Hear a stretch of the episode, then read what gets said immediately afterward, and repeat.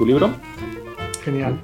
El liberalismo, el liberalismo herido, reivindicación de la libertad frente a la nostalgia del autoritarismo. Mucho hay aquí ya en el, en el, empezando con el, con el título y subtítulo. ¿no? Entonces, eh, para mí, después de leer el título, que realmente es muy, muy ambicioso, no es un libro muy gordo en extensión de páginas, pero realmente tocas muchísimas cosas. De hecho, si lo tuviera que, resumir, eh, ahora me dirías tú, si lo tuviera que resumir en una, digamos, una brevemente, sería una historia, un análisis muy detallado de acontecimientos políticos en los últimos 150 años, por decirlo así, que te vas al principio del liberalismo, etcétera, ¿no? Y me parece interesante porque eh, vas viendo a lo largo del, del texto que hay muchos conceptos que quizás se, se, estructuran por pares opuestos, ¿no? Por ejemplo, hablas mucho de neoliberalismo, ¿no? Y hablas, a su vez, lo contrapones, quizá, a otra cosa que es el liberalismo igualitario, también lo llamas el liberalismo humanista, etcétera, ¿no? Empleas diversos conceptos ahí, ¿no? También hablas mucho de seguridad, y hablas de autoritarismo también, ¿no? Que ahí hay un juego interesante, ¿no? Eh, en un continuo, ¿no? Y lo contrapones a un concepto de libertad, por ejemplo, que ahora, ahora determinaremos, ¿no? Hablas también un poco más hacia el final sobre corrección política, pero aquí no sé muy bien a qué contraponerlo, porque a veces lo atribuye, atribuyes este origen de la corrección política y, la incorrección política, todo este juego también, un poco a una derecha, que ahora hablaremos también de ella, o a veces a la izquierda, esta que llamamos woke, ¿no? Eh, entonces, todo este juego de, opuestos creo que va un poco, está imbricado y va un poco estructurando también todo lo que vas diciendo en el libro, ¿no? Eh, yo te quería preguntar en principio, te quería plantear que definamos un poco, ¿no? Todos estos artículos, que nos iban un poco también de palanca para ir hablando, ¿no? De las cosas cuentas en el libro, ¿no? Por ejemplo, ¿qué es, qué es, qué es neoliberalismo, ¿no? Yo muchas veces eh, a mí me costaba mucho con, mis alumnos eh, utilizar la palabra neoliberalismo, que se utiliza muchísimo, ¿no? porque yo siempre les decía que no sabía muy bien qué es esto del liberalismo. ¿no? O sea que si hablamos del liberalismo clásico, yo sé de quiénes estamos hablando, qué tipo de ideas, etcétera. Liberalismo moderno, lo mismo. ¿no? Quiero decir, la, transición de, del, o digamos la adaptación del liberalismo clásico pasado por el estado de bienestar y roles, etcétera, etcétera. ¿no? Eso sé de lo que estamos hablando, pero neoliberalismo siempre me parecía como un insulto algo malo ¿no? que lanzamos a, aquello que no nos gusta. ¿no? Eh, tú lo, hablas, por ejemplo, en el libro de egoísmo individual asociado al, neoliberalismo, búsqueda desenfrenada del bienestar material, egoísmo economicista, atomización individualista. Estoy sacando un poco, un poco así al azar, ¿no? Eh, conceptos que parece que van asociados a esto. Para ti, ¿qué es el neoliberalismo y qué relevancia tiene? Bueno. Pregunta muy grande, ya lo sé. Y no, la pregunta, la pregunta ya implica casi una tesis doctoral, ¿no? Vamos a ver, para mí el pensamiento neoliberal, y voy a hacer un esfuerzo extraordinario de concreción a lo largo de toda la entrevista para tratar de que la podamos alargar en el cuestionario, que seguro que tendrás varias cuestiones que hacer. Yo tengo una tendencia natural a enredarme en los conceptos y a hacer auténticas tesis doctorales a veces cuando me, me, me explayo en los temas, ¿no? Vamos a ver, para mí el neoliberalismo es básicamente una amputación del pensamiento liberal. Supone ideologizar los aspectos económicos que hay en el pensamiento liberal, identificar al sujeto, al individuo sobre el que habla el pensamiento liberal y que en su formato clásico, conectado al naturalismo es la persona, vincularla a una idea económica, a un sujeto económico a entender que las dimensiones que tienen interés para el pensamiento neoliberal son las dimensiones económicas, porque el ser humano, cuando actúa en el mundo y en su relación con los demás, es un agente económico. La primera necesidad es la dialéctica que le plantea la urgencia de sobrevivir en términos materiales, en términos económicos. Y eso está condicionando todo el discurso del pensamiento neoliberal, porque lo que busca es cómo desarrollar y transformar esa necesidad en una libertad y convertirla a partir de la idea de libertad en algo virtuoso y que desemboca finalmente en un análisis eficiente en términos de rentabilidad de esa virtud materializándola. Si tuviera que definir el pensamiento neoliberal en su esencia, diría que conceptualmente es eso. Hola, converso esta semana con José María Lasalle. José María es doctor en Derecho, ha sido investigador y profesor en las universidades de Cantabria y en la Carlos III de Madrid y actualmente es profesor en ICADE y consultor. También dirige el Foro de Humanismo Tecnológico en ESADE. Durante su paso por la política fue secretario de Estado de Cultura entre 2011 y 2016 y de Agenda Digital a partir de ese último año. También ha publicado varios ensayos como Contra el Populismo, Ciberleviatán y El Liberalismo Herido, del que hablamos hoy. Además, charlamos sobre neoliberalismo, liberalismo humanista y conservadurismo, sobre retos globales y regímenes autocráticos y sobre tendencias autoritarias en las democracias liberales. Suscríbete al programa en audio, en vídeo o en ambos, difúndelo y deja comentarios en el canal de YouTube, en mi página web, en Facebook y en redes sociales. Ahora seguimos conversando con José María Lasalle. Mm, vamos, si quieres, a desgranar un poquito, porque aquí hay también mucho que matizar y, contraponer, ¿no? Otro, como, como he dicho, otro, eh, digamos, concepto, casi un paraguas de conceptos, ¿no? Sería la cuestión del, liberalismo humanitario, ¿no?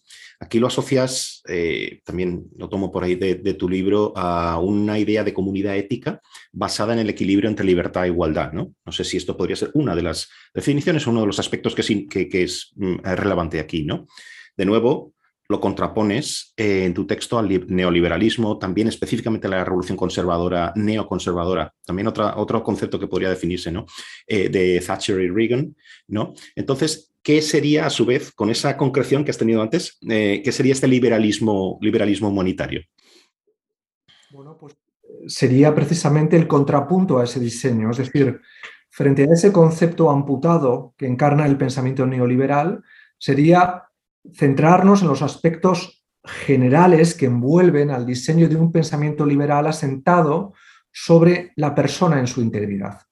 No solamente abordaría, porque para el pensamiento liberal es relevante buscar modelos eficientes de cómo salvaguardar la atención de la necesidad humana que surge de la urgencia de sobrevivir en un medio que resulta hostil pero que a través de la inteligencia, las habilidades, el talento, la creatividad humana puede dentro del mercado desarrollar un modelo que a través de la propiedad consigue, evidentemente, distribuir mejor los bienes y servicios dentro de una justicia basada en un equilibrio entre la libertad y la igualdad en la distribución, pero que al mismo tiempo ubica esa reflexión en un marco teórico mucho más amplio que es el de la persona humana, que entronca con el origen del pensamiento liberal, que es el naturalismo, que es no solamente tengo derecho a sobrevivir en términos materiales, sino que ese derecho al sobrevivir se relaciona con el derecho que otros tienen en igualdad conmigo y eso requiere un marco referencialmente ético, que es una estructura previa de deberes. Es decir, la persona se transforma en ciudadano y la ciudadanía enmarca como una parte lo que entenderíamos como la dimensión económica vinculada a la reflexión que estábamos planteando antes. Pero el liberalismo humanitario trataría de enmarcar el conjunto de la experiencia humana desde la personalidad.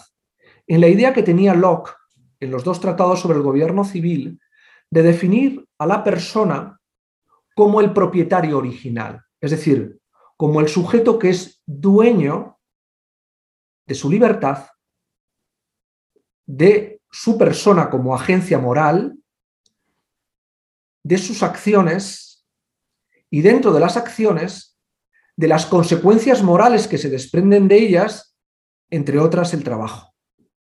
Para poder integrar toda esa idea, hay que aproximarnos al concepto desde lo que trato de definir como el liberalismo humanitario, que en el fondo es una conceptualización distinta a lo que el justnaturalismo proyecta en su reflexión original sobre la idea de la personalización que sobre la acción humana genera el pensamiento de John Locke, que para mí es el origen del pensamiento liberal has dicho una cosa es muy importante, ¿no? Esto del marco, marco mm, eh, ético, digamos, ¿no? O introducir esta cuestión ética no como un elemento más, sino como algo referente o un contexto o lo que sea, ¿no?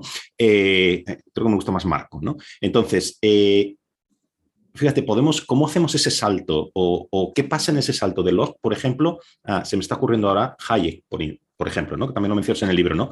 Cuando Hayek te habla también, un poco partiendo de lo mismo que tú estás diciendo, pero respecto al mercado, por ejemplo, lo que él dice es que ahí no ha lugar a reflexión moral ninguna, que el mercado, estamos atribuyendo cosas al mercado cuando el mercado no es un agente de ningún tipo, digamos, una especie de procesos, una interrelación entre personas e instituciones, etcétera, y no ha lugar a culpabilizar al mercado de ciertos resultados eh, de, distribución, por ejemplo. ¿no? Aquí lo único, las únicas reglas, si quieres, o los únicos principios son cumplir la ley, etcétera, no eh, la propiedad adquirida a través de fraude, etcétera, esa no es válida, pero del resto sí. Ese tipo de cuestiones. Claro, aquí estamos también, aquí estamos en un marco que es completamente distinto al de Locke, ¿no? ¿No crees? No sé cómo, cómo, cómo afrontamos lo que dice Hayek, ¿no? O sea, podemos decir que Hayek eh, tira por la borda toda, toda toda, digamos, variable moral en ese sentido o estamos hablando de una moralidad de un tipo distinto? Vamos a ver, aquí yo, he de reconocer que tengo un vicio original y es mi pecado original, que es que mi tesis doctoral fue sobre John Locke y la teoría de la propiedad. Por lo tanto, claro, mm, si uno dedica seis años de su vida a hacer una tesis doctoral a la vieja usanza, donde eh, se aproxima casi de una manera absolutamente naif a una experiencia teórica que es tratar de analizar el pensamiento liberal en su origen y se encuentra con la figura de John Locke, con todo lo que representa, y conecta su teoría epistemológica del ensayo sobre el entendimiento con su teoría política, los dos tratados del gobierno civil, y por medio se encuentra el ensayo sobre la tolerancia, genera un constructo eh, que conceptualmente perimetra una parte muy importante de mi experiencia de lo que es el pensamiento liberal. A Hayek yo le diría que qué problema tiene él para no comprender que es algo que se queda por el camino en su reflexión em, liberal que transmuta, en mi opinión, en un neoliberalismo, como consecuencia de su pertenencia a la escuela austríaca y la enorme influencia que sobre él ejerce von Mises, que es fundamentalmente un teórico económico y no un jurista, ¿qué problema tiene Hayek para olvidar que si el mercado se asemeja modélicamente al estado de naturaleza y en el estado de naturaleza hay una reasignación de recursos naturales a partir de una virtud que opera sobre la acción humana marcada por una ley natural, ¿qué problema hay para que si el mercado transmuta el estado de naturaleza, donde hay ley natural, hablemos de ley civil? Y las obligaciones que acompañan la regulación del estado de naturaleza y que humanizan y personalizan el estado de naturaleza y hacen civilizable este y convertible mediante el pacto social en un estado civil, no puede hacerse lo mismo en el ámbito del mercado. Es verdad de que, me diría, por en medio estaba Adam Smith que no creía en el pacto social y por tanto en los mecanismos contractualistas ni tampoco en la ley natural y por tanto en la dinámica del justnaturalismo. Pero yo creo que el gran problema que tiene el pensamiento neoliberal es considerar que el mercado en su neutralidad tiene una carga moral y es que salvaguarda la libertad. Y en mi opinión eso no es así. Creo que para que el mercado salvaguarde la libertad tiene que ser un mercado regulado, donde lo que era la ley natural debe convertirse en una ley civil. Y no solo basta proteger la propiedad, respetar el valor de los contratos y preservar la evitación del fraude o el dolo en las relaciones contractuales. Hace falta, y ahí proyectaría una visión rolsiana, muchas más cosas que tienen un contenido de moral pública. ¿Para qué? Para evitar que la desigualdad, que es una preocupación para el pensamiento liberal en su origen justnaturalista, no cuestione los efectos morales que tiene la libertad, cuando ésta es responsable y de la cual uno tiene que responder en términos morales. En el ámbito de un naturalista, ante Dios. En el ámbito, en mi opinión, de un liberalismo laico, moderno, ante el interés general, ante la paz social que debe garantizar al final la reasignación de recursos. Interesante esto del interés general, porque ahí ya nos vamos a una cosa rusoniana, ¿no? Pero bueno, para no irnos por ese camino todavía, todavía, ¿vale? Eh, otra, otra, otra cosa que pones, realmente tú utilizas eh, adjetivos fuertes al, hablar de estas cosas, ¿no? O sea, te mojas mucho. Y, por ejemplo, en, un momento hablas de que un objetivo deseable sería lograr un liberalismo amistoso. Creo que lo cito em, literalmente, ¿no? Entonces yo te, devolvería, siendo un poco abogado del diablo, que es una cosa que me gusta mucho hacer aquí, eh, mm, eh, te diría, ¿acaso el liberalismo que tenemos, las instituciones de la democracia liberal, etcétera, son hostiles? Si no son amistosas. O sea, ¿por qué hay un objetivo de, lograr esa cosa amistosa? ¿no? las contraposiciones de un liberalismo amistoso frente al neoliberalismo. El pensamiento liberal, en su esencia liberal, es amistoso en la medida en que, como bien analizó Locke y pensó toda la teoría jus naturalista, el desenlace de la convivencia dentro del estado naturaleza es defectuosamente violento porque no todo el mundo está a la altura de sus responsabilidades morales en la relación con la otredad, con los otros que conviven en el estado de naturaleza. Es decir, el pensamiento liberal, en su base naturalista, entiende que el otro no es un enemigo, porque algunos interpretan de manera egoísta la relación con los otros, el estado de naturaleza desemboca en un estado de guerra. Pero la racionalidad, en términos morales, para Locke, evita la hibris y evita querer obtener más de lo que de acuerdo con la ley natural nos corresponde a partir de las consecuencias que moralmente tiene el desarrollo de nuestro trabajo e incluso la adquisición del trabajo de otros.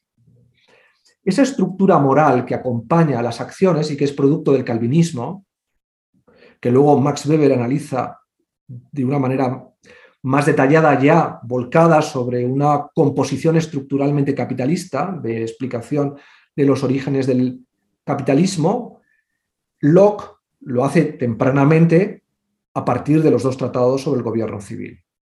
Y prácticamente viene a decir eso. Es decir, lo que Dios espera de nosotros es que colaboremos con los otros, no que veamos en los otros un marco del que extractivamente obtener, a través de un egoísmo, bienes, servicios, que van más allá de lo que justamente me corresponde en la parte de valor moral que tiene la acción que intercambio con ellos. Por eso para Locke siempre la propiedad era un derecho natural, porque realmente tenía un fundamento moral, que atribuía a cada uno lo que le correspondía, dentro del marco de esa ley natural que perimetraba correctamente dónde alcanzaba el valor que realmente generaba el intercambio. Incluso la aparición de la moneda, porque para Locke la aparición de la moneda, a diferencia de Adam Smith, que tiene un valor puramente civilizatorio, en Locke tiene un valor moral, porque el intercambio es una manera de encontrar una forma que objetivamente defina la correspondencia entre el, el valor que yo aporto a otro que no tiene y el que él me aporta a mí que yo no tengo. Eso es lo que el neoliberalismo, en mi opinión, como producto de la escuela austríaca, erradica porque interpreta en una clave ideológica que ya no es propia del siglo XVII, 18 de la ilustración temprana y de la ilustración tardía. Es ya un producto de una modernidad avanzada en tensión con el marxismo y aceptando que las reglas de juego son las reglas de competencia económica a la hora de interpretar la estructura del mundo como una estructura económica. Y eso es lo que a veces los neoliberales no entienden, que están siendo profundamente marxistas en su análisis porque entienden que la estructura del mundo es económica. Y eso un liberal no lo aceptará nunca. Porque la eficiencia del modelo civilizatorio no está en la eficiencia económica, está en la eficiencia de los valores. Y eso es lo que Hayek pierde por el camino en su relación con la escuela austríaca. Porque en su origen, en su cultura jurídica, no está eso. Y hay momentos en los que cuando reflexiona sobre la Constitución, sobre la libertad, sobre el Hayek más jurídico, surge esa herencia normativa que está en la tradición austríaca, no de la escuela austríaca, sino jurídica austríaca de la que él proviene. Y que va desapareciendo en contacto con las tensiones a la que luego le aboca el modelo de la Guerra Fría y de todo lo que esta representa. Y particularmente a partir del momento que se instala en Chicago y convierte todo su análisis en un análisis donde trata de modelizar de una manera teórica los aspectos más economicistas que tiene el diseño que toma de Mises. El Hayek que habla de la ley, constitución y libertad, creo que es todos los tomos que dedica a las constituciones, a la organización política, digamos, es un Hayek para mí no muy liberal, un Hayek para mí muy conservador. Eh, cuando habla de quiénes pueden decidir en política, etcétera, pues la gente más mayor, etcétera, ¿no? Cuando habla también del valor de ciertas eh, esto, instituciones como, por ejemplo, el derecho crea libertad, el derecho, no, que eso no lo vas a encontrar ya no en Mises, sino en Murray Robar, por ejemplo, sería anatema, ¿no? Entonces, eh, y, no, por no hablar de otro, de otro autor, claro, también importante, lo citas, Robert Nozick, que no tiene que ver con la escuela austriaca, que, que ya está en otro universo, ¿no? Entonces, pero ese Hayek sí es el que acepta las leyes, acepta, cree que la ley construye la libertad también, ¿no? claro, porque fíjate, no es que sea conservador, es que es liberal en su sentido más originalmente liberal. Cuando él tiene el apéndice este, ¿por qué no soy conservador? ¿no? Claro, y se define como un old Whig. Se, define como un old Whig. ¿Y, por qué dice eso? Claro, porque un old Whig acaba siendo Montesquieu. Y en el espíritu de las leyes encontramos, evidentemente, un repositorio que nos conecta con la tradición republicana, nos conecta con Tito Livio, Polibio, mm, Salustio, Séneca. claro, Roma. Claro, con Roma. ¿Roma es conservadora? No, Roma es civilizatoria. Está implicando el discurso de la ley natural. ¿La ley natural es conservadora? Claro, para, para un neoliberal y para un anarcoliberal y para un libertario, esas reflexiones no son propias de su tradición no está dispuesto a aceptarlas. Pero Hayek, que hibrida la tensión que estamos describiendo, a veces filtra la herencia conceptual, por eso decía jurídica del mundo austriaco, que en el fondo es romana, ¿no? Los grandes. es el republicanismo, es la tradición del republicanismo. Y es Kelsen, al final. claro, Montesquieu no entiende la ley, perdón, la libertad sin ley. No puede haber libertad sin ley. Lo mismo dice Locke ¿eh? en los dos tratados sobre el gobierno civil. No puede haber libertad sin ley. Por tanto, mm, claro, yo reivindico ese liberalismo. Para mí ese es el liberalismo original, porque tiene un profundo componente republicano. Por eso mantengo esa contraposición y esa tensión dialéctica con el pensamiento neoliberal, porque ellos mismos han reivindicado la idea de neoliberalismo y por tanto la inserción en el concepto de un reset. ¿Qué es lo que está reseteando? ¿Qué es lo que está negando? ¿Qué tradición le resulta incómoda al pensamiento neoliberal? Yo tengo claro lo que resulta cómodo, pero ¿qué le resulta incómodo? Para mí es esta tradición.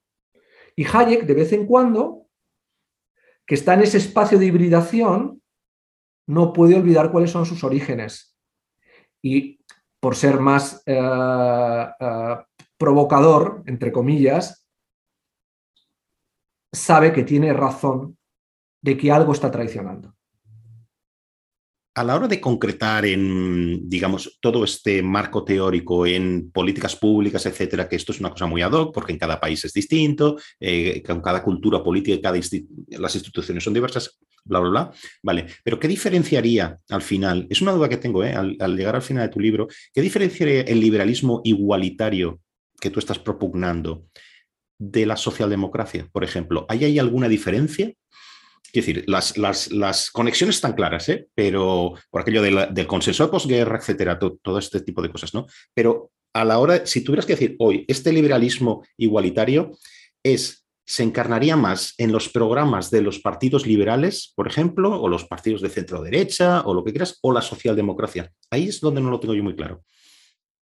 Bueno, yo es que ya creo que las categorías derecha izquierda, libertad, igualdad, propiedad, eh, justicia social, en mi opinión ya están absolutamente periclitadas, ya son eh, son, eh, hemos pasado de la tragedia a la farsa, ¿no? Pues siguiendo el análisis de Marx en el 18 de Brumario. O sea, ya conceptualmente se sostienen mm, con alfileres. Creo que los ejes de conflicto político son de, de otra naturaleza. ¿no? Y mi preocupación como liberal es cómo salvaguardar la esencia de los contenidos de ese pensamiento liberal, humanista, en el contexto del conflicto político contemporáneo o coetáneo ¿no? en el que nos movemos. Pero volviendo a tu pregunta, claro, eh, el pensamiento liberal se democratiza en la medida en que va incorporando un activo teórico, que es la igualdad, que durante sus fases iniciales estaba subordinada a la libertad. Pero la raíz moral del pensamiento liberal es la libertad. ¿De acuerdo? Y ese es un marco reflexivo esencial para entender la diferencia con el pensamiento socialdemócrata. ¿Por qué? Porque la socialdemocracia, en la medida en que es herencia de una ilustración que evoluciona hacia lo que el socialismo supondrá de herencia de eh, la ilustración y de la modernidad política, va incorporando el discurso de la libertad como un concepto secundario respecto de la idea de la igualdad y de la, y de la utopía de justicia. Y en un determinado momento, producto de la experiencia histórica del siglo XIX y del siglo XX, se lleva a cabo un matching que logra los consensos políticos a partir de los años 30 y que se materializa en los años 50 después de la Segunda Guerra Mundial, que hacen que el liberalismo democrático y con sus conexiones con el pensamiento conservador, democristiano y la socialdemocracia permitan un juego de alternancias donde el acento en la igualdad de uno y el acento en la libertad del otro no provocan rupturas, sino hacen posible las reformas. Respondiendo finalmente a tu pregunta, ¿dónde está la diferencia? Es que en el Big Bang del pensamiento liberal está la libertad. Y la igualdad es un concepto que acompaña a la libertad, pero que no es el elemento esencial y con respecto a la socialdemocracia, el factor es distinto. El elemento original es la igualdad, con la libertad secuencialmente en un segundo plano, pero en la evolución de una convergencia, producto de los consensos que logra ese equilibrio que trato de escribir en la relación entre Tocqueville, Stuart Mill y la reflexión que ambos plantean sobre la libertad y la igualdad van generando los espacios y el perímetro para que el juego entre la libertad y la igualdad no sea rupturista, sino reformista. Y yo ahí me encuentro cómodo. Y creo que las sociedades democráticas se han encontrado cómodas mientras siguieron fluctuando en un mundo marcado por la modernidad. En mi opinión es que todo ese tablero ha cambiado. Y ya lo que estamos viviendo no admite esos equilibrios. Y ahí es donde se están produciendo una serie de déficits sistémicos respecto de los cuales el pensamiento liberal tiene un problema metodológico y operativo muy grande, porque pensó la modernidad, pero tiene un problema para gestionar los efectos de la posmodernidad. Y ahí es donde su capacidad para pensar la acción está provocando en gran medida pues el desconcierto, eh, la debilidad, el fracaso que a todas luces en estos momentos pone en escena, ¿no? Mm. Esto nos daría también para, otro, para otra conversación, aparte un spin-off aquí, porque la verdad es que encima tienes todos estos actores, digamos, por una parte, yo creo que esto es interesante teóricamente, pero es que ya las, las posiciones están cambiando tan rápidamente que hace casi eh, un, digamos, un debate que incluso en lo práctico también tendría sentido hace, no sé, cinco años, ahora mismo está dejando de tener sentido porque los actores están moviendo también. Y para mí no es tanto que, que los liberales se están moviendo, digamos, de su posicionamiento teórico, si quieres, programático, sí que, que la izquierda está virando hacia otra cosa. O sea, para mí, yo hablo de socialdemocracia, a veces no sé estoy hablando de una reliquia de museo, porque yo creo que si miras a la socialdemocracia realmente existente, donde, donde, donde esté, digamos, donde tenga un cierto poder, eh, poder delegar al gobierno, representativo, etcétera, eh, está convirtiéndose en otra cosa, ¿no? Entonces, es un poco un debate para mí que todavía no lo ubico porque es como se dice en inglés, los moving goalposts, ¿no? Se está moviendo, ¿no? la portería y no sabes muy bien dónde disparar el balón. Pero, pero por eso es muy importante en estos contextos la genealogía.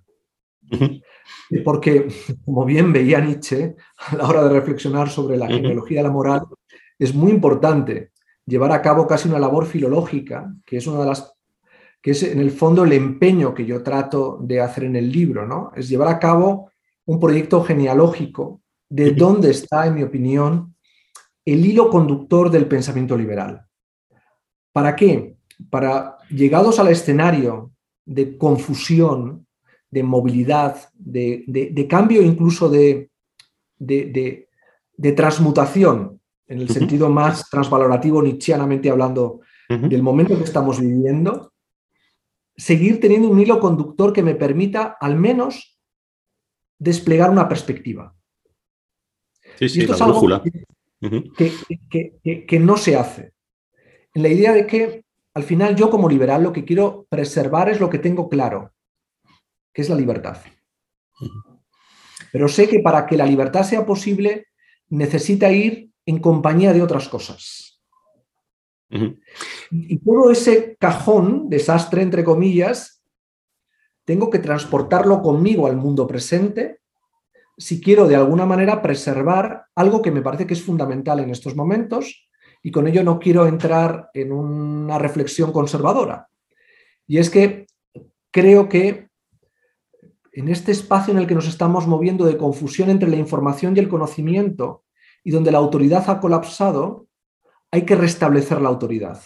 Y la autoridad requiere un conocimiento de la tradición. Es decir, de, los, de las capas genealógicas que nos permiten identificar qué había detrás para entender lo que hay en el presente y no sé lo que va a venir en el futuro. Otra, otra cuestión que, venía a dejar ahí, que es, la cuestión que, he dicho al principio sobre el autoritarismo, etcétera, ¿no? también en tu libro dices que el liberalismo ha sido superado por dinámicas globales para las que no tenía respuesta. Creo que estoy citando eh, literalmente, ¿no? Entonces yo estoy pensando, em, vamos a ver, ¿quién tiene respuesta para esas dinámicas globales? ¿no? ¿Podrías pensar que el autoritarismo no sé, del régimen de Putin o de Xi en, en, China, no tiene ese tipo de problemas, ¿no? Eh, decir, ofrece unas respuestas, pero si lo piensas, le das otra vuelta también, es realmente este tipo de regímenes que se llama democracia liberal, bueno, en el caso de China ni siquiera sería eso, eh, pero vamos, estos, estos regímenes iliberales que parece que sí tienen respuestas para las cuales las viejas democracias liberales están agotadas y ya no saben qué ofrecer, ¿no? Y por eso todos los problemas de populismo, de etcétera, ¿no? Eh, pues ya han, encontrado, digamos, una vía para pasar por encima, ¿no? Como, una, como un bulldozer, ¿no? Pero yo creo que realmente tampoco, no están realmente dando respuesta a este tipo de retos globales, dinámicas globales, ¿no?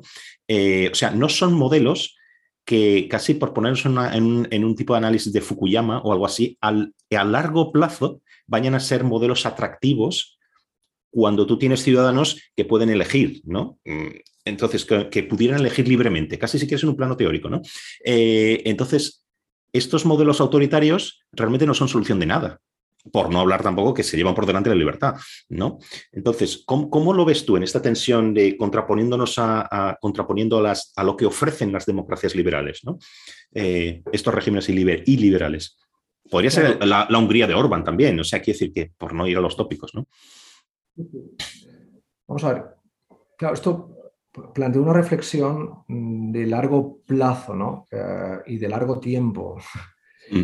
Eh, lo que estamos viviendo es el fracaso de un pensamiento liberal que se ha encontrado con el naufragio de la modernidad política en la que creía. Es decir, la idea hegeliana del fin de la historia es una metáfora de lo que el pensamiento liberal y la ilustración construyeron alrededor de la idea de la modernidad política como una materialización del progreso.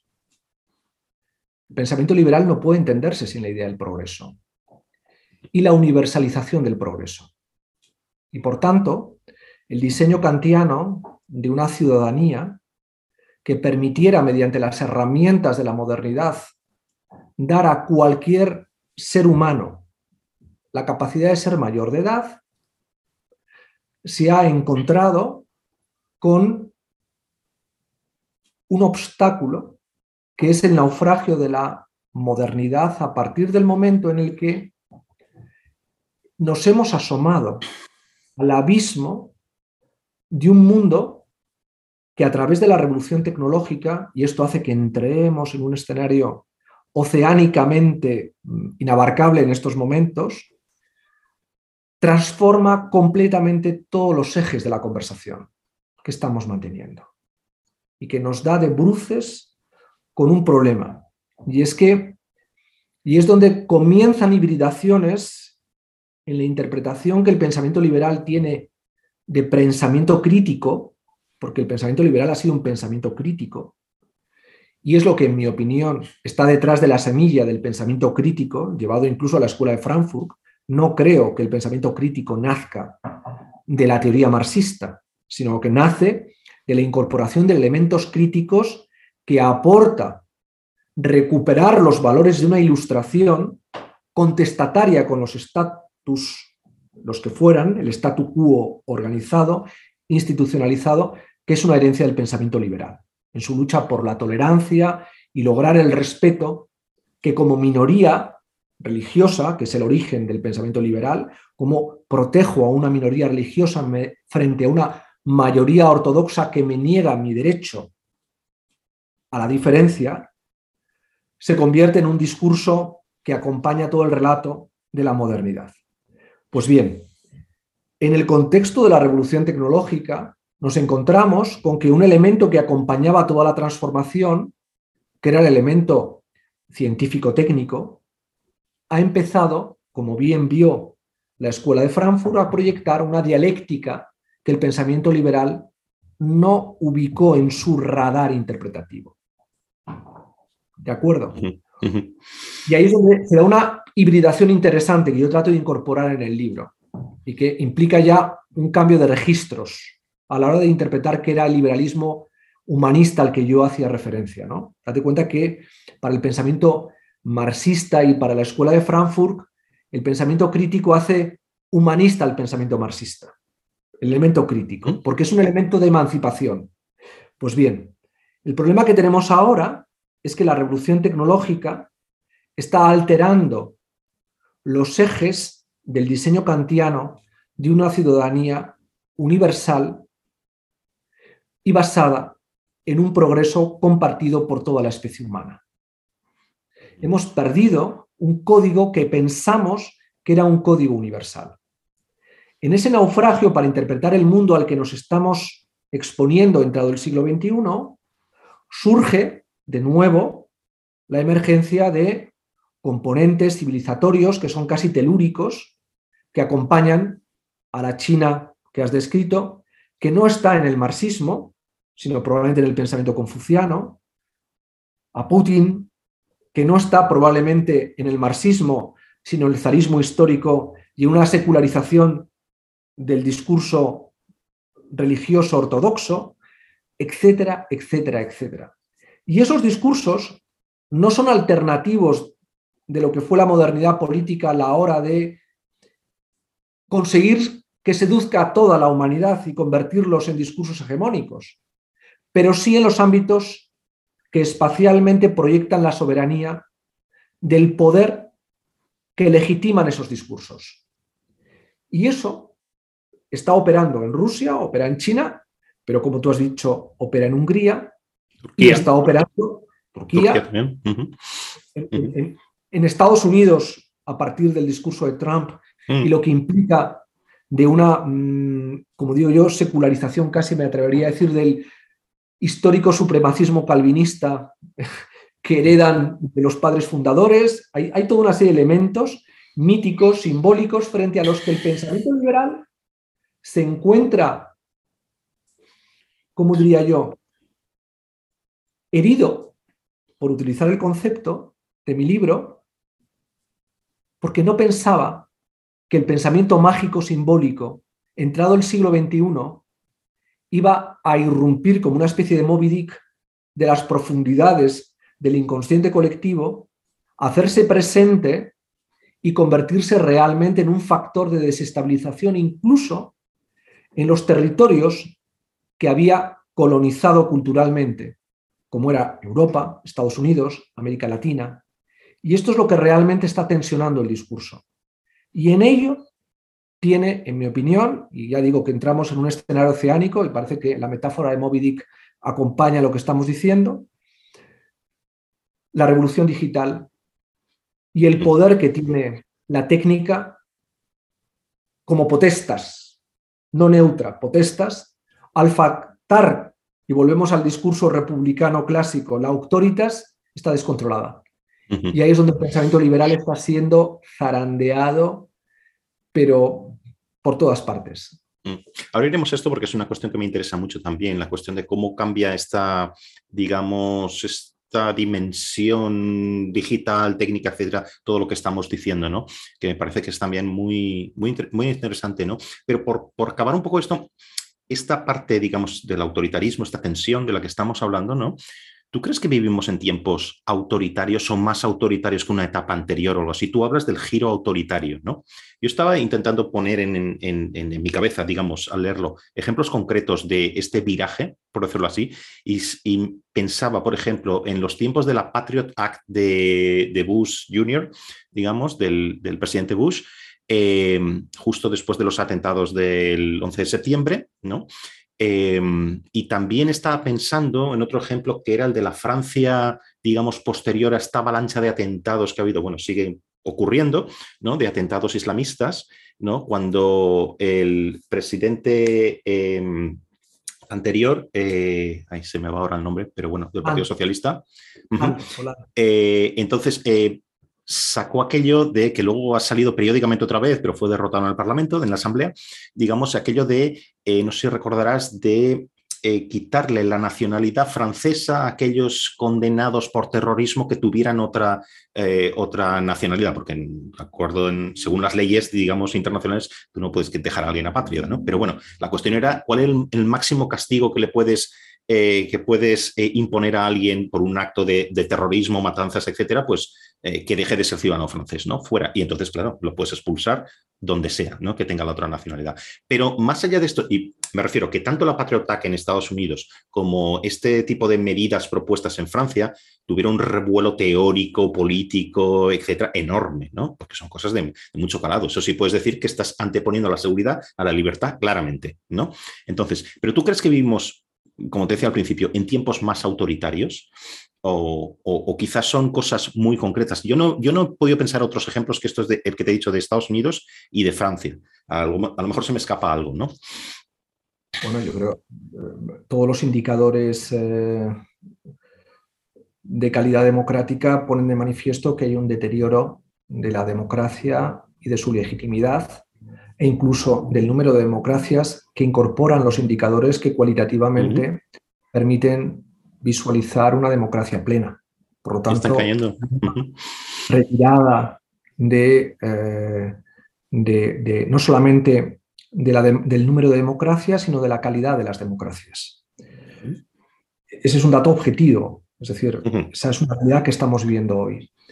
Y en segundo lugar, creo que en el seno de las democracias occidentales, de las democracias avanzadas, ahí va yo, eh, perdona, ahí va yo, porque lo que tú estás diciendo es verdad, el último índice de Economist que dedica a estas cosas, Human Rights Watch, todos, todos van hacia abajo el número, el número de democracias. Pero en la democracia liberal, en la democracia liberal, ¿vamos hacia más autoritarismo, tú crees? Las que, siguen siendo, ¿no?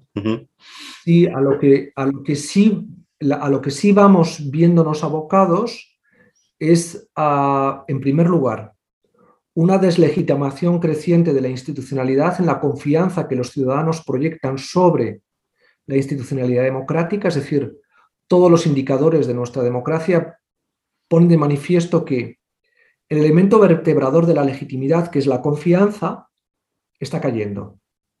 El porcentaje de ciudadanos norteamericanos que considera eh, que mm, el Congreso de los Estados Unidos es importante está por debajo del 20%. Cifras muy parecidas al resto de las democracias occidentales cuando los niveles de confianza en el pasado se situaban por encima del 50 o del 60%. Y eso se ha experimentado de manera creciente en los últimos 30 años. Es decir, hay una base de desconfianza respecto de la institucionalidad democrática. Y la base de confianza implica una base de negación de la legitimidad. ¿Por qué? Porque los gobiernos, de manera creciente, van perdiendo autoridad a la hora de encontrar que lo que explica la definición del interés general sea el respeto del conjunto de los valores que articulan la coherencia que legitima una sociedad democrática. Has puesto dos ejemplos. En el caso de Bush Jr., cuando se produce los atentados del 11 de septiembre, al amparo de esa ley, Estados Unidos lleva a cabo, por primera vez en la historia, una acción bélica sin la autorización del Congreso. Es decir, se salta uno de los elementos que era básico en cómo interpretaba la democracia que debía ejercerse la acción más soberana que tiene un país, que es hacer la guerra a otro. Por no hablar de el problema que en términos de articulación del respeto a los derechos humanos ha significado y sigue significando en parte el funcionamiento de Guantánamo. ¿vale? Estaba pensando ahora. que ha generado. La generación de una especie de lapso espaciotemporal que ha permitido la vulneración de los derechos fundamentales. Pero es que en el caso francés nos encontramos también con que, de manera creciente, la intervención sobre la sociedad en aras de la seguridad ha hecho que veamos cómo está permanentemente operando el ejército con medidas de protección y de seguridad que debería accionar la policía y las fuerzas de orden público normales, como si estuviera normalizada la presencia de manera cotidiana de la guerra en las calles. Porque el ejército... Mm. Un estado de emergencia extendido, ¿no? Exactamente. Ese tipo de situaciones, por no hablar de, eh, mm, de, de, las restricciones que a nivel de conocimiento e información en el ámbito telemático y de las telecomunicaciones tienen la capacidad de rastreo que mm, a través de los centros de inteligencia ah, proyectan la inmensa mayoría de los estados democráticos y que escapan al control del Parlamento, que escapan a veces incluso a la capacidad de control de los gobiernos, ¿no? y que son objeto de denuncia por parte de muchas asociaciones, pero que no tienen repercusión pública porque no entran en el radar del interés, por ejemplo, de los medios de comunicación, etcétera, etcétera. Creo que hay, en términos generales, y más en el terreno de las percepciones, la sensación de que la ciudadanía percibe que el miedo está instalado como un elemento que vertebra la convivencia. Y junto al miedo, la desconfianza. Miedo hacia el exterior y amenazas de múltiple naturaleza que van desde la propia experiencia de la pandemia a mm, las catástrofes globales que acompañan la incapacidad de los gobiernos para dar respuesta a esas catástrofes, hablemos del cambio climático, o la desconfianza porque los discursos políticos ni dan respuesta a lo primero, ni son capaces de restablecer la confianza que fundamenta la legitimidad del orden político. De ahí que el populismo comienza a convertirse en el lenguaje de la conversación política. Y esto contribuye evidentemente a propagar una sensación de que nos asomamos a escenarios de autoritarismo democrático más o menos generalizados. De hecho, cuando estabas hablando ahora de las capacidades de los estados, incluso que escapan, incluso los gobiernos, etcétera, ¿no? Eh, para vigilar, digamos, ¿no? Eh, a sus ciudadanos o a los, digamos, residentes en, un país, ¿no? Aquí el ejemplo usual eh, es el de China, ¿no? Con una, cosa casi orwelliana, ¿no? De, de, vigilancia de sus propios ciudadanos utilizando eh, lo digital, la tecnología, etcétera, ¿no? Pero sin necesidad de irnos a este ejemplo extremo, por decirlo así, en todas nuestras democracias, tú lo has mencionado, existe esta capacidad de vigilar. Estamos continuamente en el momento que ponemos un pie en la calle, hay cámaras que nos enfocan, cosas que se quedan grabadas, la monitorización de las comunicaciones, eh, todo este tipo de, cuestiones. Es, mm, hay, muchos aspectos, ¿no? Esto es una realidad, no hace falta irse a China, no hace falta irse a, digamos, democracias autoritarias, perdona, eh, regímenes autoritarios, ¿vale? Pero yo pienso mm, que si el gran público, por decirlo así, ¿no? O sea, los ciudadanos en su mayoría conocían este tipo de eh, cuestiones que operan sobre ellos, sobre su vida diaria, digamos, sobre sus interacciones diarias, a mí no me extrañaría que no hubiese, que hubiese una mayoría que le, parecía, que le pareciera bien este, este tipo de cosas, ¿no? Porque en el fondo nos protegen de los atentados, permiten recuperar, eh, decir, cuántos casos policiales se resuelven cada minuto, digamos, porque una cámara instalada en una esquina, este tipo de cosas, ¿no? No sería muy difícil vender la idea de que esto es bueno para nosotros y habría una mayoría de gente, no te hablo de gente, incluso gente ilustrada que diría, hombre, hay un trade-off aquí, si tengo que estar expuesto a que me maten por la calle o no sé qué, yo prefiero esta seguridad a costa de una parte de mi libertad, ¿no? Y esto me lleva, perdona, y ya te lo, te lo suelto todo ahí, ¿no? A la cuestión que no quería dejarme tampoco que, que tú dedicas eh, también mucho espacio en el, en el libro, que es la cuestión de la tecnología, etcétera, ¿no? Entonces, existe ¿Tú crees este trade-off en las democracias liberales? Eh? No estoy hablando de los regímenes autoritarios, entre la seguridad y la libertad, si tenemos en cuenta todo lo que estamos hablando, ¿no? Los algoritmos, la vigilancia, todas las cuestiones digitales, etcétera, ¿no? ¿Cómo resolvemos esto? Porque a lo mejor hay una cosa aquí casi, casi estructural. Como tú estás diciendo, esto nos lleva a otra dimensión, ¿no? Quiero decir, todos los desarrollos y los acontecimientos tecnológicos, digamos, la automatización, la, mm, inteligencia artificial, todo ese tipo de cosas, a lo mejor no hay ningún organismo, ninguna institución, ni nacional ni internacional, que, que pueda regular o, gestionar, digamos, o ponerle un marco a esto, ¿no? Quiero decir que ya parece una cosa que camina sola, ¿no? Otra pregunta también que es gigantesca, ¿no? Quiero decir, casi no es una pregunta, estoy planteando algo, ¿no? pero, pero tú crees cómo, cómo, nos, cómo nos movemos en este trade-off entre seguridad y libertad? ¿Hay algo que hacer aquí o ya nos dejamos ir porque realmente no se puede hacer nada, ¿no? Bueno, yo creo que hay que hacer mucho porque nos asomamos a un escenario en el que el ciberleviatán no solamente ya es una realidad en China, sino que puede llegar a ser una realidad en Europa y en las sociedades democráticas, en la medida en que tenemos infraestructuras y capacidades para modelizar un capitalismo de vigilancia. Porque además los mínimos regulatorios que nos protegen como personas en la infoesfera son unos mínimos regulatorios muy mínimos.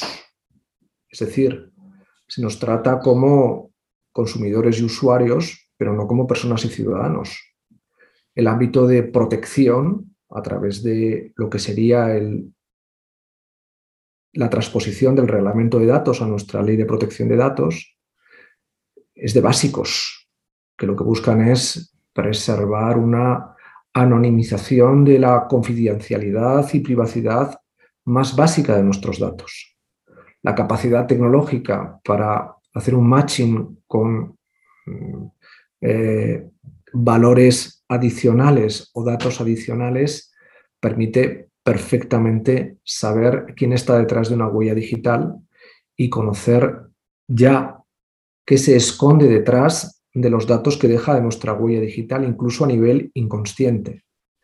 Y el avance además en el ámbito del conocimiento de, de, la información neuronal después del proyecto Brain y todo el debate que está generando el ámbito de los neuroderechos nos asoman a una realidad todavía mucho más inquietante, que es el de los algoritmos biométricos y el hecho de que en algún momento las máquinas ya no solamente van a hacer que nuestra libertad sea una realidad asistida, sino que es que eh, van a sustituir nuestra libertad porque van a hacernos más eficientemente lo que ya somos cada uno de nosotros, con lo cual van a negarnos la capacidad ya de equivocarnos y por tanto fundamentar nuestro error en una base epistemológica que como bien vio Popper es la del ensayo-error. Por tanto, el reto que tenemos por delante es abismático, inquietante, porque hasta el momento no hay una concienciación social de que esto es así.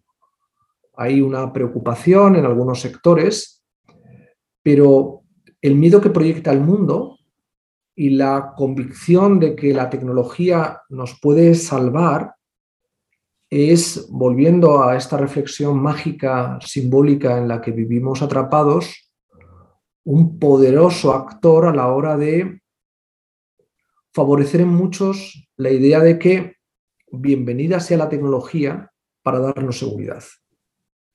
Porque si yo no tengo nada que esconder, nada tengo que temer.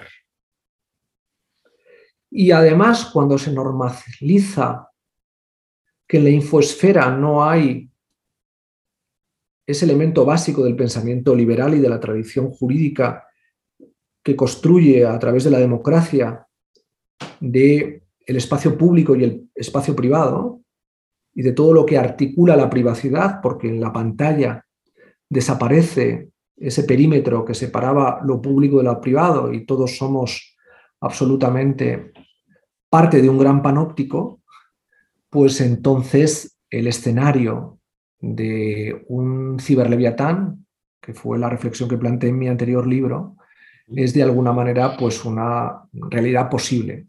Es verdad que en Europa estamos haciendo cosas. Del año 2019 para acá se ha producido una aceleración de acontecimientos a nivel legislativo, normativo y de concienciación política en el seno de la Comisión Europea que ha hecho comprender que Europa puede desempeñar el papel de actor global que defienda un marco de seguridad jurídica y derechos digitales que permita sentar las bases no de un ciberleviatán, sino de una ciberdemocracia. Porque es verdad que la infoesfera es global, pero la operatividad de la infoesfera necesita de las redes locales, es decir, de las infraestructuras que territorialmente desarrollan los estados. Y esas infraestructuras desde la fibra a la estructura satelital o mm, el 5G, tienen un soporte físico, analógico, que opera dentro de la soberanía de un Estado. Y ahí hay una capacidad para incidir en que la regulación normativa tenga un trasfondo que garantice marcos de seguridad jurídica y de respeto a los derechos digitales, pero hay que crear los marcos, o mejor dicho, profundizar los marcos que ya existen y desarrollar los conceptos que empiezan a elaborarse en el ámbito de los derechos digitales. Y Europa ha comprendido que esta es una responsabilidad para los próximos años. Ahora hay un debate interesantísimo alrededor precisamente del proyecto de reglamento de inteligencia artificial que ha elaborado la Comisión y que está en el Parlamento Europeo que está de alguna manera reflexionando sobre la idea de si la masa de información que tenemos que estar gestionando en el seno de las sociedades democráticas europeas es un tsunami como el que todos sabemos que tenemos entre manos y la inteligencia humana no tiene capacidad para operar sobre esa información y tenemos que desarrollar una inteligencia artificial. Esa inteligencia artificial debe tener unos sesgos, una arquitectura que no haga perder la centralidad humana. Y la identificación en esa centralidad humana de lo que hemos considerado durante siglos la dignidad personal y la autenticidad del humano.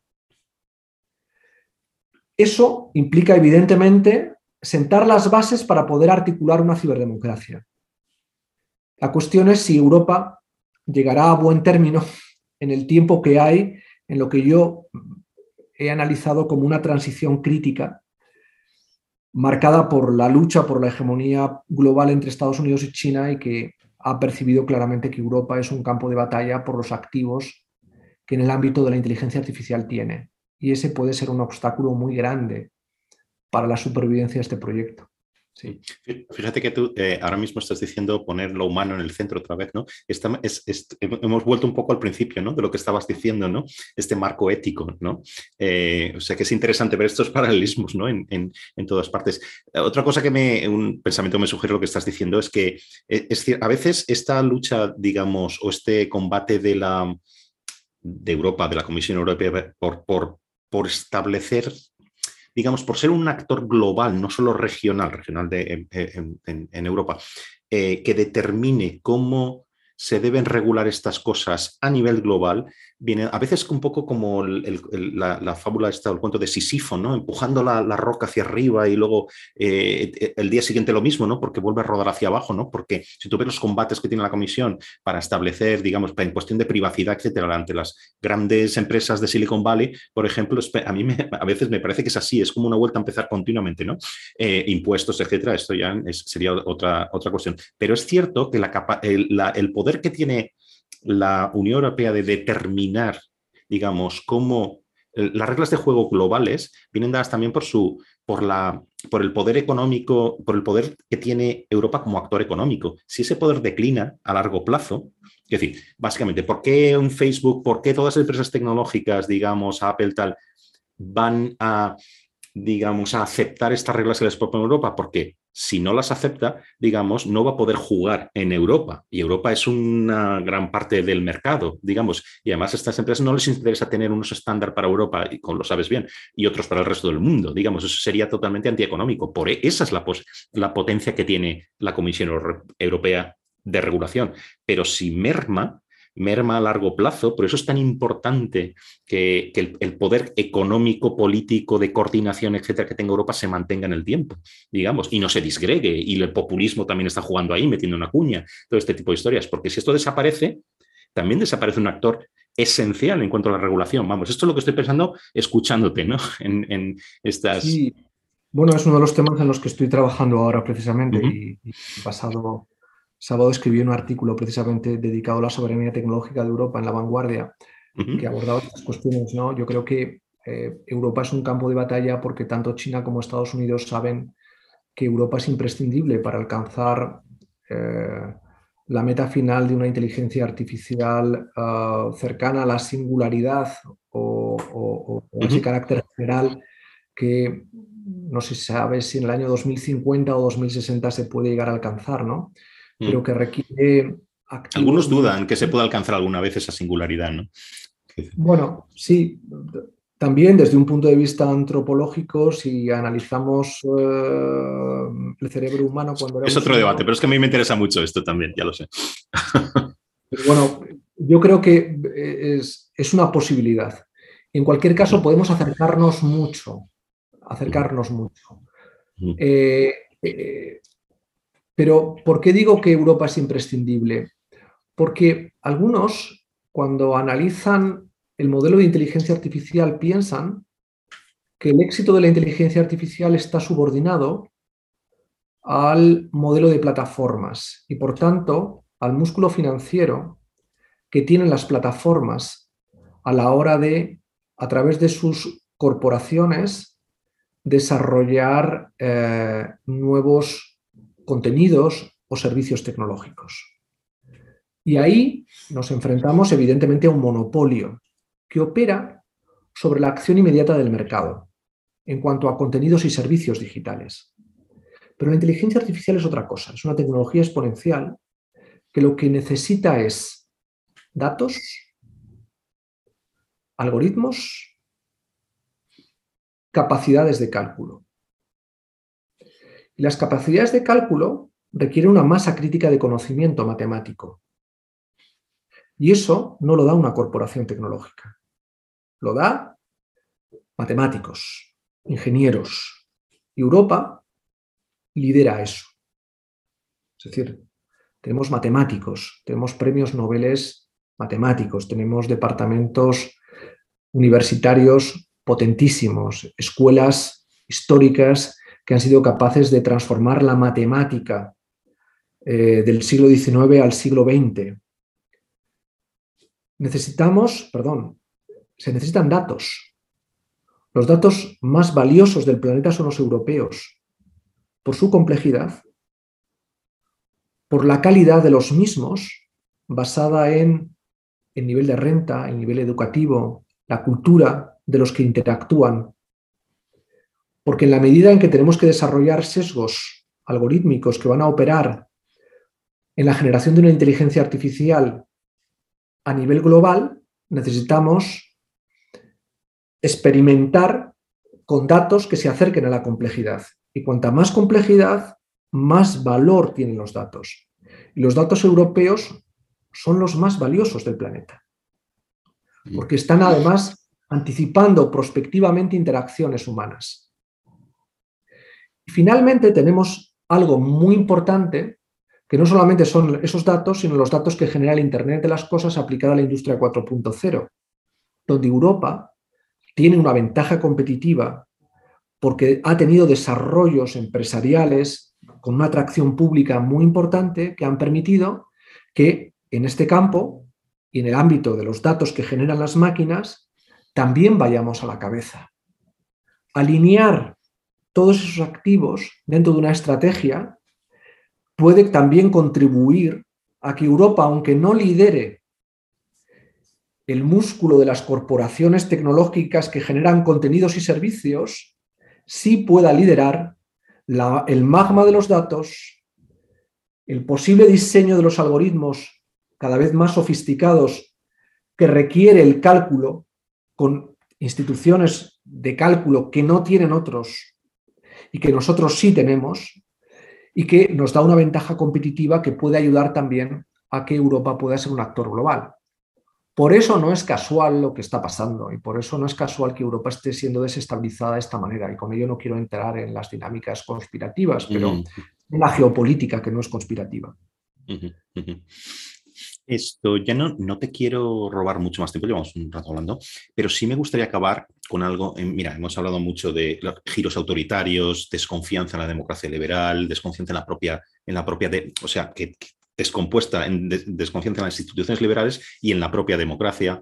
Eh, después, en los problemas que tiene el liberalismo para adaptarse a los retos globales de ahora mismo, todo esto. A mí me gustaría acabar con algo un poco más positivo, ¿no? Tú después de estudiar todo este periodo tan largo, digamos, ves, no sé, podrías elegir o, hablar o señalar un par de cosas, si quieres, dos, tres cosas, las que tú quieras, ¿no? Que son eh, acontecimientos o desarrollos positivos, digamos que no son, eh, digamos, mira, tenemos todo esto de lo que hemos hablado, pero, eh, como se dice en inglés, el silver lining, ¿no? El, rayo de esperanza, digamos, iría por aquí, ¿no? ¿Qué podrías, ya sé también que es muy, muy amplia la pregunta, ¿no? Pero podrías pensar en algo después del estudio que has hecho, decir, mira, podemos agarrarnos a esto, podemos ser optimistas por esta otra cosa, ¿no? ¿Qué dirías aquí? Sí, en el expertise que tiene Europa para gestionar su poder de resiliencia histórica. Y Europa es el sustrato que ha permitido el desarrollo de un liberalismo humanitario y un humanismo con una visión que es capaz de proyectarse a nivel global como una experiencia que, como reconoce el propio Amartya Sen, genera marcos de diálogo con otras culturas. Europa ha sido capaz de sobrevivir a dos guerras mundiales y a una guerra fría.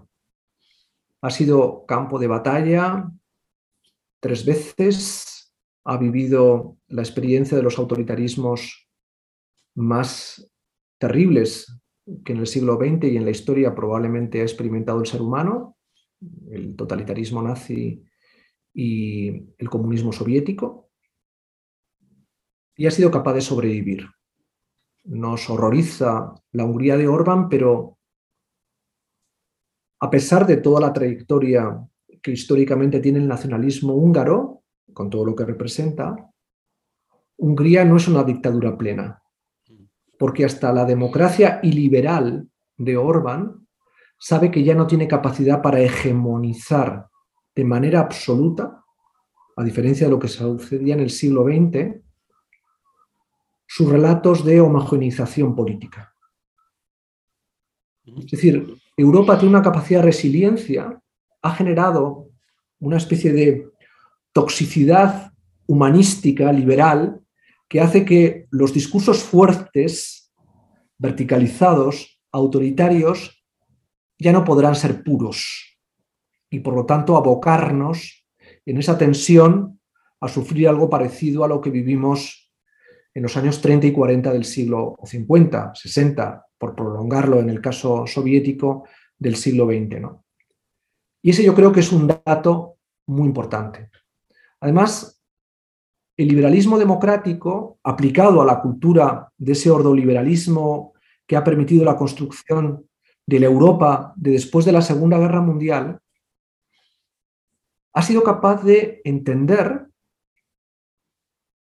que aunque no había posibilidad de entendimiento de acuerdo con lo que se había vivido históricamente, había una tradición que resignificada podía construir lo que ahora es Europa.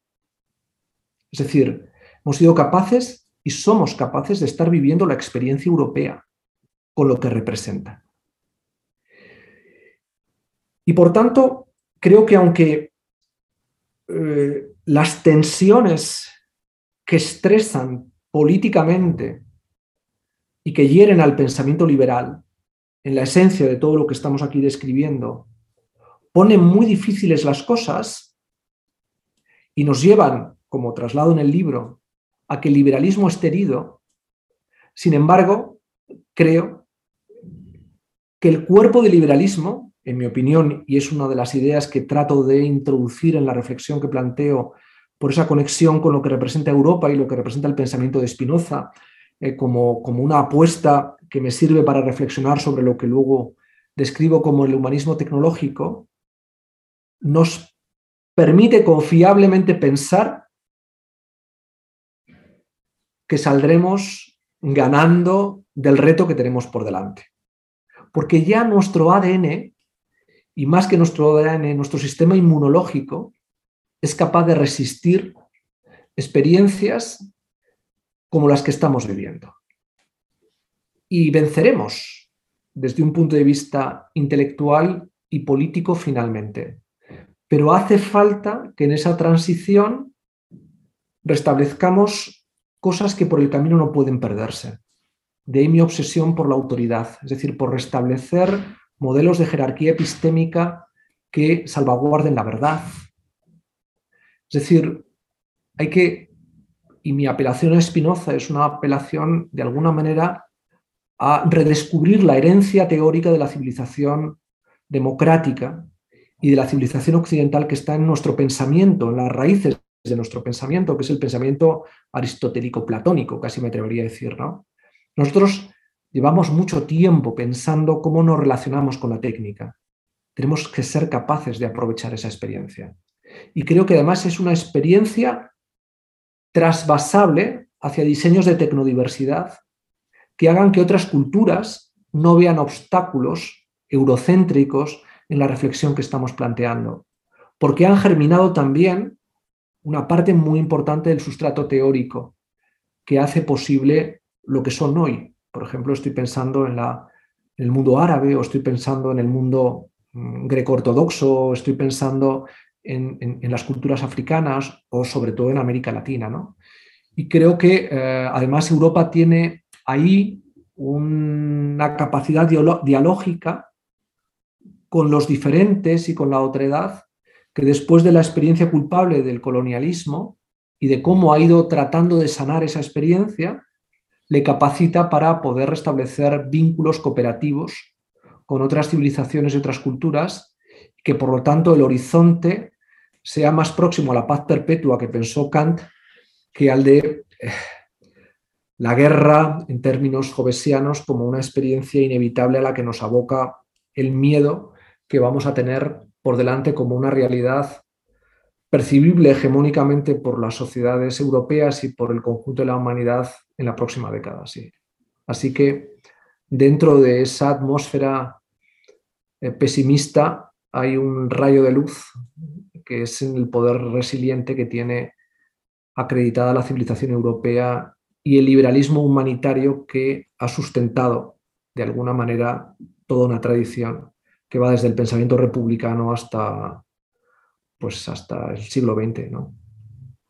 Quedémonos con eso. Si quieres que podamos seguir hablando, que seguramente seguiremos hablando de los embates a los que se enfrenta la democracia liberal de populismos, etcétera, pero que por utilizar tu metáfora esta inmunológica de antes, quizá eh, que pensemos que estamos vacunados contra una hegemonía autoritaria, por decirlo así. No sé si resumo un poquito lo que estabas, lo que estabas diciendo. ¿no? Muy bien. Eh, recordamos tu libro, El liberalismo herido. Espero que, sea muy ruidoso, ruidoso en el sentido de generar debates, etc. Eh, y bueno, y que muchísimas gracias. Eh, pues muy bien, aquí charlando un rato de estos temas que son, como siempre, muy, muy extensos, con muchas derivadas, etcétera, pero me pareció muy, muy interesante. Mm, muchas gracias. Pues muchísimas, muchísimas gracias por invitarme y, ya siento las dificultades que hemos tenido para encontrar ese matching que finalmente nos ha permitido eh, vernos y mantener esta conversación. A mí me ha resultado muy enriquecedora y te agradezco enormemente. Muy bien, muchísimas gracias.